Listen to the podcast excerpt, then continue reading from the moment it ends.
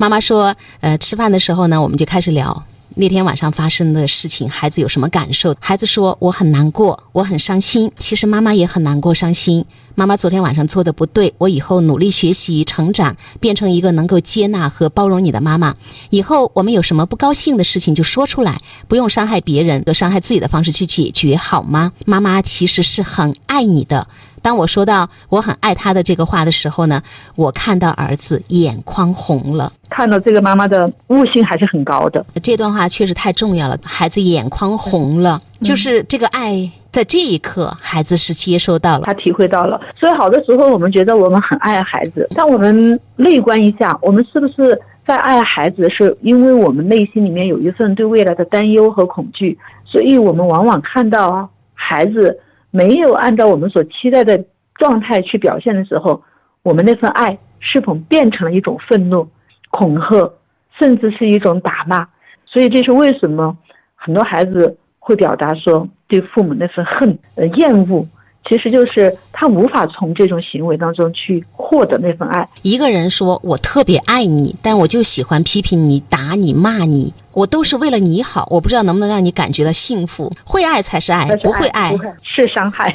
我们继续来看看妈妈后面的一些个描述跟分享。我们吃完饭之后呢，回家差不多就是七点五十了。回去呢，孩子就上厕所二十多分钟，爱在厕所里面一边上厕所一边看书。我就问了一句：“你还没上完吗？”我就没有管了。他就说马上出来，我就说你需要我帮助的时候你就说好吗？他说好的。尽管他作业做到了九点钟，我觉得我还是比较平静的。其实妈妈，我不知道这个作业做到九点钟是指整个都完成了吗，还是怎么样？你看七点五十回家，相当于八点钟了，二十分钟的厕所，然后九点钟就做完了。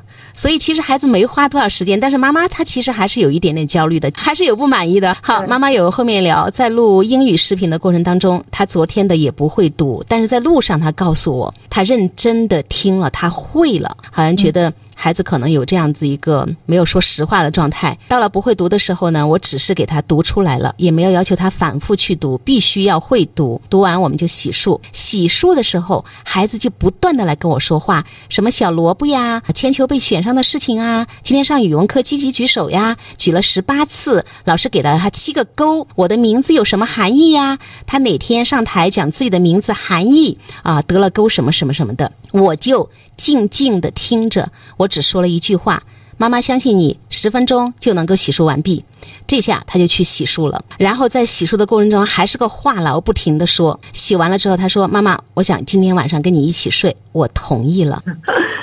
会看到这个孩子呃像一个孔雀一样开屏了哈，然后妈妈在旁边很冷静。孩子好有表达欲望，就到目前为止，妈妈应该感到特别高兴的是，虽然你们有那样的不当的教育对孩子造成了创伤，孩子会恨得想杀你，但是妈妈一道歉，妈妈一表达爱，孩子那个滔滔不绝，分享我有趣的、我认为有意思的事情。妈妈关心的是洗漱、睡觉。我相信你十分钟就可以做好，又不在同频。可可以判断这个孩子肯定是有孔雀特质的。他表达欲望特别强，但是我看妈妈呢，应该是一个比较理性的猫头鹰特质的人。他内心里面总是有很多的条条框框，十分钟就要完成，尽管九点钟才做完，我还是算是比较平静的。其实言下之意就是说，孩子不应该在九点钟才完成作业的，可以更快一点。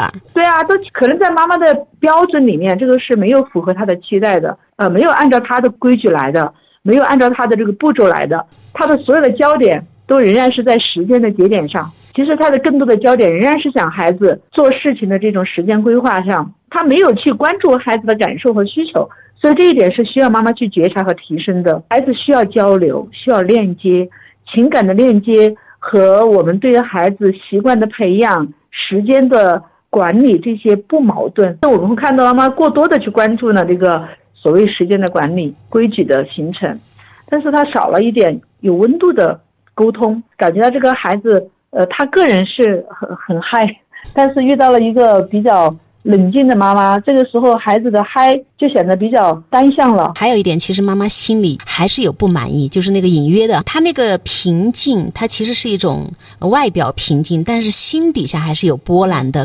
那个波澜就是都七点五十我们才回家啊，你又上厕所二十分钟，你看居然坐到九点钟，她心里是有那个小波澜的。波澜一起来，孩子跟你说什么，妈妈都觉得耽误时间，耽误时间，耽误时间，完全不回应。这个孩子还有一点，他其实真的好想跟妈妈一起相亲相爱。妈妈去接他的时候。他会说英语，我认真听了，我会了。为什么他要讨好妈妈？妈妈真的要去想，他最懂妈妈。我知道你最想的是什么，我就要去表达。我举手了十八次，老师给了我七个勾。上语文课我是积极举手了的，我就看到一个孩子那种，他会去记数字，他想跟妈妈汇报，我真的在努力呀。我其实有点心酸。对。我跟您的感受是一样的，我觉得特别心疼这个孩子，他在努力的证明妈妈我是值得被你爱的。对，当我们一个孩子在面对自己的父母的时候，他有这样一种证明的心态的时候，其实他已经活得比较辛苦了。那我们常常在。倡导哈，我们要给到孩子无条件的爱。看到很多这样的家长，他们时时刻刻掌控，让孩子过得真的蛮辛苦的，蛮辛苦。所以妈妈可能对孩子的这些表达、这些感受啊，这些细微的情感的体验，妈妈可能真的是隔离的太久了，有一种叫做情感隔离，就是我们真的没有办法去聊感受跟孩子，我们不能感受自己，我们也不太能够觉察到孩子的感受。一定要去训练，就是一个妈妈来向我。呃，做咨询哈，就是他儿子是在跟老师交往的过程当中有一些冲突，他也感觉到孩子呢个性当中就是缺少一点跟人打交道时候的那份同理心。其实我们就讲到了哈，人和人之间其实少了一份同理心之后，少了一份设身处地的这样一种感同身受去链接，那其实，在人际交往当中，他是很难去呃达到一种和谐的。对，怎么培养孩子呢？就是。我们时时刻刻就要调个位置来看，去体会。当我们是这么去做的时候，孩子才能够体会到我被看见，我被理解，我被听见。